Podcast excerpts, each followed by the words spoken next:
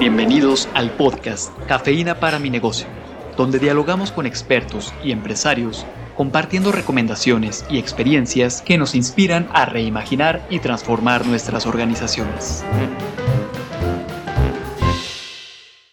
Qué gusto escucharnos una vez más en esto que es Cafeína para mi negocio. Carla, tenemos la oportunidad de poder platicar con dos personas muy especiales el día de hoy que nos acompañan para compartirnos, ahora sí que de experiencia propia, su vivencia como empresarios. Así es, Rafa. Tenemos el día de hoy a una pareja de empresarios que son egresados de aquí del ITESO, Judith Ortiz y Eduardo Padilla. Bienvenidos a estar acá.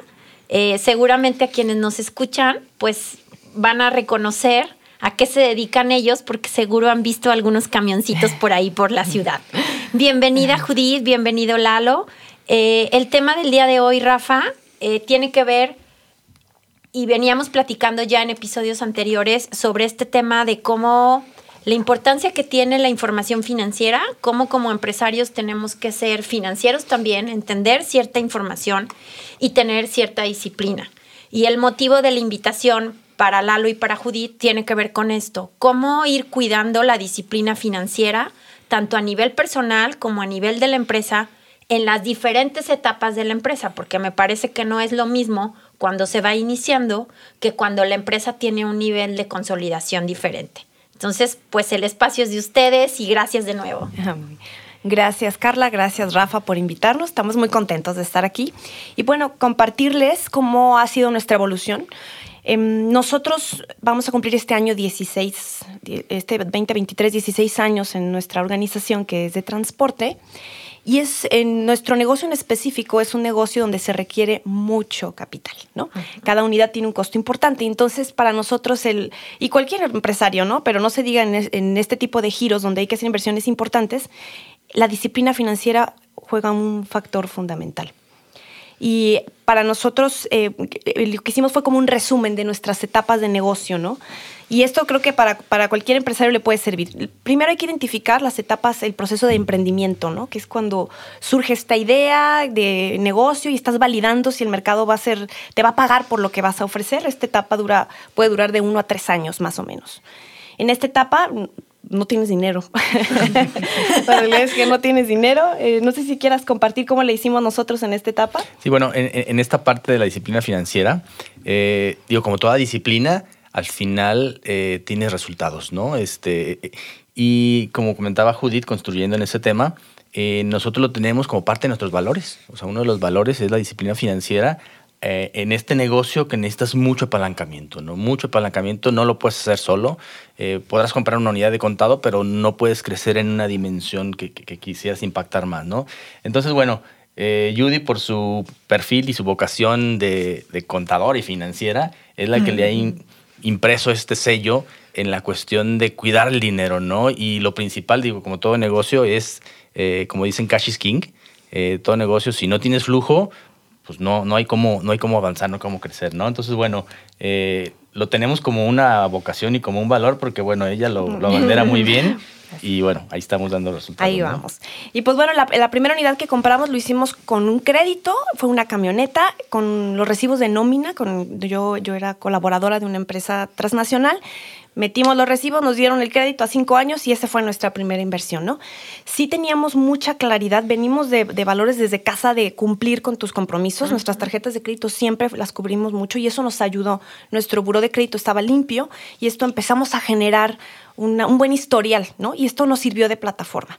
Entonces, en esta primera etapa, pues, no tienes dinero, pides prestado y pues tratas de organizar muy bien.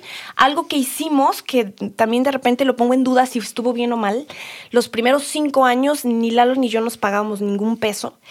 Y eso sí llega a desmotivarte. La realidad es que sí. Hoy por hoy yo, quienes se nos han acercado, sí decimos, sabes que sí, asígnate aunque sea muy poquito o cuánto vale lo que haces tú en tu negocio en el mercado, págatelo. Porque sí, eh, de verdad era, era complicado. Yo, daba, yo he dado clases desde hace muchos años. Lo que generaba de mis clases o a veces quedaba consultoría o lo que sea, todo ese dinero se iba para el negocio. Si hay un punto en, que caes eh, ya en decir, ya mucha desmotivación. Claro. En nuestro caso, a nosotros nos ayudó mucho porque ambos iniciamos la organización, pero Lalo tenía otro negocio y teníamos un ingreso fijo. Yo era la que estaba, digamos, este, pues sin ingreso fijo. Entonces pudimos hacer una muy buena mancuerna de este sueldo fijo de él con eh, la no generación de ingresos de, de parte de Suma, ¿no? Que era este- esta labor. De hecho, decíamos que era irresponsable de alguna manera no pagarnos, eh, porque decíamos, bueno, esta labor que hoy en día hacemos, que hoy en día operamos, tiene un valor en el mercado, ¿no? El día de mañana que nosotros Claro. no estemos, por la razón que sea, eh, se va a tener que contratar a alguien y se le va a tener que pagar, ¿no? Entonces, a lo mejor ahí la empresa ya te vas a dar cuenta que a lo mejor ya no era negocio. Sí, no. Entonces, de ahí la importancia de que sí te pagues y, y, pues bueno, eh, eso hace, como, digo, como burdamente se dice, pero la carga cerrar el burro, ¿no? Claro. Entonces, Sí, ese compromiso. Entonces, esta es la etapa de emprendimiento, ¿no? La siguiente etapa es la de crecimiento. Es cuando ya te das cuenta que lo que ofreces en el mercado hay, te lo pagan, ¿no? Y te lo empiezan a reconocer. Aquí esta es una etapa muy peligrosa, porque es una etapa donde te empieza a ir un poquito mejor, empieza a generar flujo y entonces te lo empiezas a creer. Y si te lo empiezas a creer y lo tomas de manera irresponsable, empiezas a gastar. ¿Y en qué empiezas a gastar? Me cambio de carro, me compro otra casa, me voy a Las Vegas, me voy al crucero y empiezas a descapitalizar al negocio. Es- e- esta parte es fundamental que los empresarios entendamos. Las empresas no son para que el empresario se haga rico. Las empresas generan bienestar a todos los eh, entes alrededor. Entonces, con ese nivel de responsabilidad es importante darle, como dicen, al César lo que es del César y a Dios lo que es de Dios, ¿no? Lo que corresponda, págate un sueldo. Y, volvemos al tema, ¿no? Págate un sueldo. Si mi labor es ser la- el área comercial, ve en el mercado cuánto se le paga a la persona del comercial y págate ese sueldo y no gastes más. Si te vas a ir de viaje, si te quieres comprar otro carro, no lo saques del negocio. ¿Quieres generar más? Asígnate una política de retiro de utilidades. Muy justa, lo justo, ¿no? No sé, a lo mejor puedes empezar, sabes que el 10% de lo que generemos se reparte al final del año, siempre y cuando generemos utilidades, siempre y cuando también haya pagado nuestros sueldos, ¿no? Y en esa parte hay que ser bien rigurosos, muy disciplinados, porque, insisto, hay familias que dependen de ti. Y, y esa parte es, es fundamental. Entonces, e- este tema del crecimiento a mí se me hace la etapa más peligrosa, puede durar hasta los 10 años más o menos de, de la organización. Judith, ¿cómo, ¿cómo fueron cuidando esta parte que tiene que ver con ustedes, con esta política de retiro de utilidades? Y luego, ¿cómo esto también pudo ser compartido con el resto del equipo y hasta dónde esta disciplina financiera pueden em, irla llevando también a sus colaboradores? Es una pregunta que quizás se sale del tema central, pero con esto que dijiste me, me llevaste a pensar en eso. Sí. Pues mira, aquí hay un tema de ley que, hay que cumplirlo, ¿no? Que es el tema del reparto de utilidades. Y digamos que es la, es la manera que hasta el momento eh, hacemos esta retribución al, al colaborador, que eso es una obligación, ¿no? Al final. Y tenemos que compartirles también que nosotros, en estos 16 años, realmente no hemos hecho retiro de utilidades. nosotros hemos vivido del sueldo que nos asignamos y la verdad es un sueldo tal cual comercial. Y porque estamos como muy comprometidos con el negocio. Este negocio, volvemos al tema, es de comprar camiones, es caro, pero si queremos crecer, es reinvirtiendo, reinvirtiendo, reinvirtiendo, reinvirtiendo. Entonces, así es como lo hemos hecho, retiros prácticamente nada. Eh, nos pagamos el sueldo, eso sí, y lo- cumplir con nuestra parte, que es el reparto de utilidades, ¿no? Es, esa- es- es- y que esto ha sido también un proceso de transformación, ¿eh?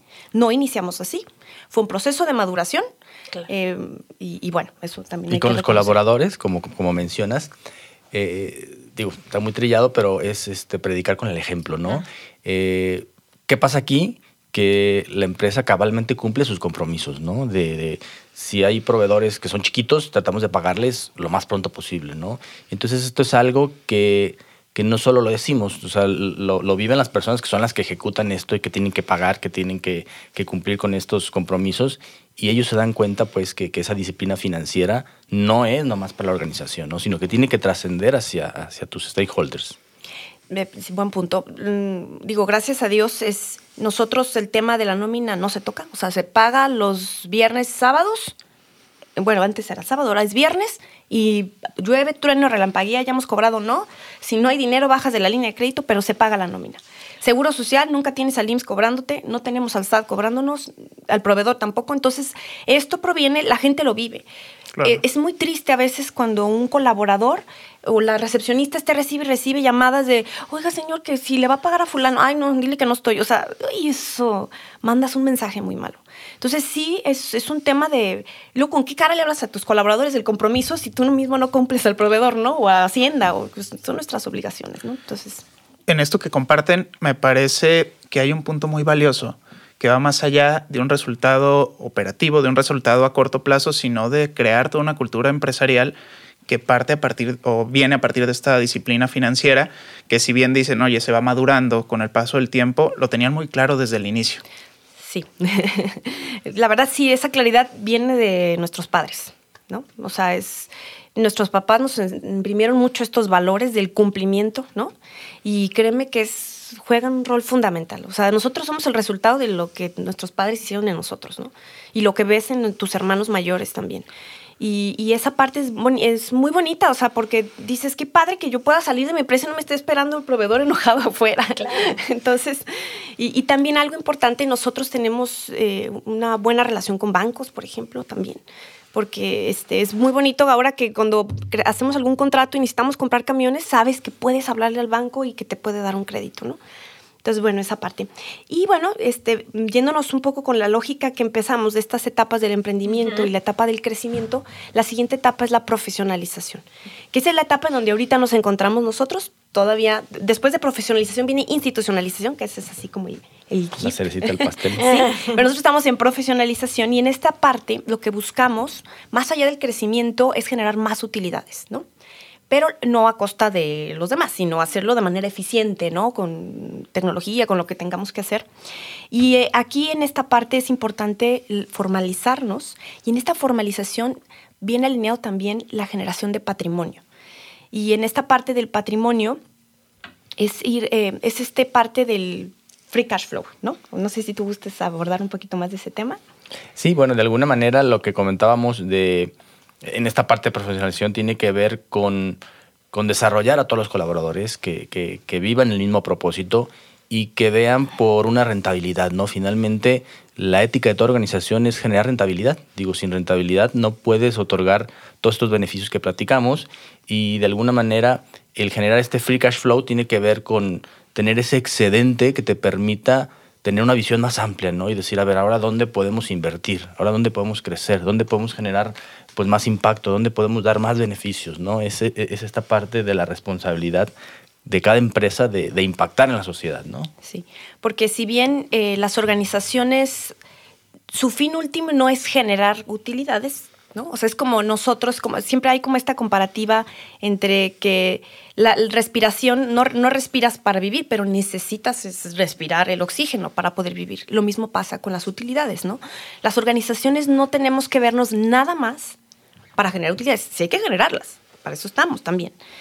Pero las utilidades es lo que te permite hacer algo más. Y en ese hacer algo más, pues es generar empleo formal, eh, eh, sueldos dignos, algo importante, el pagar tus impuestos, pagar tus obligaciones eh, y ese dinero extra invertirlo en otro negocio y generar más empleo y hacer esta atracción también, ¿no? Entonces, este, este famoso free cash flow o flujo efectivo excedente es también parte de la responsabilidad que te permita moverte, ¿no? Y estar listos también para las crisis, ya lo vimos en COVID, ¿no? Llegó COVID y a todos nos movieron el tapete. El que no estaba listo cerró. Y el que tenía su flujo ahí apartadito pudo salir adelante, ¿no? O, el que tenía ya buenas relaciones con proveedores o bancos lo pudo lograr. Entonces, más o menos, digamos, estas son como las etapas y cómo nuestra experiencia eh, hemos aprendido esto. Oye, Judith, y creo que se me hace muy bonita la historia que nos comparten los dos. Y me parece que este free cash flow del que hablas también tendría que estar ligado a cómo desde la propia empresa o con esta nueva generación, esta atracción de nuevos negocios, podemos resolver los problemas actuales que el mundo tiene. Creo que ahí hay todo un tema que puede explorarse en otro momento, que tiene que ver con toda esta responsabilidad por estos recursos limitados que el planeta tiene, ¿no? A mí me, me ha encantado escucharlos. Me gustaría retomar nada más algunos puntos de los que nos comparten el día de hoy, para que queden como en la mente de, los que nos escuchan, los y las que nos escuchan. Eh, uno, pues es esta disciplina financiera que va más allá de una responsabilidad legal, sino que tiene que ver con una cultura empresarial, con una cultura personal y que tenemos que ser los primeros en ponernos este, este saco bien puesto, voy a decirlo así, eh, para poderlo transmitir a nuestro equipo.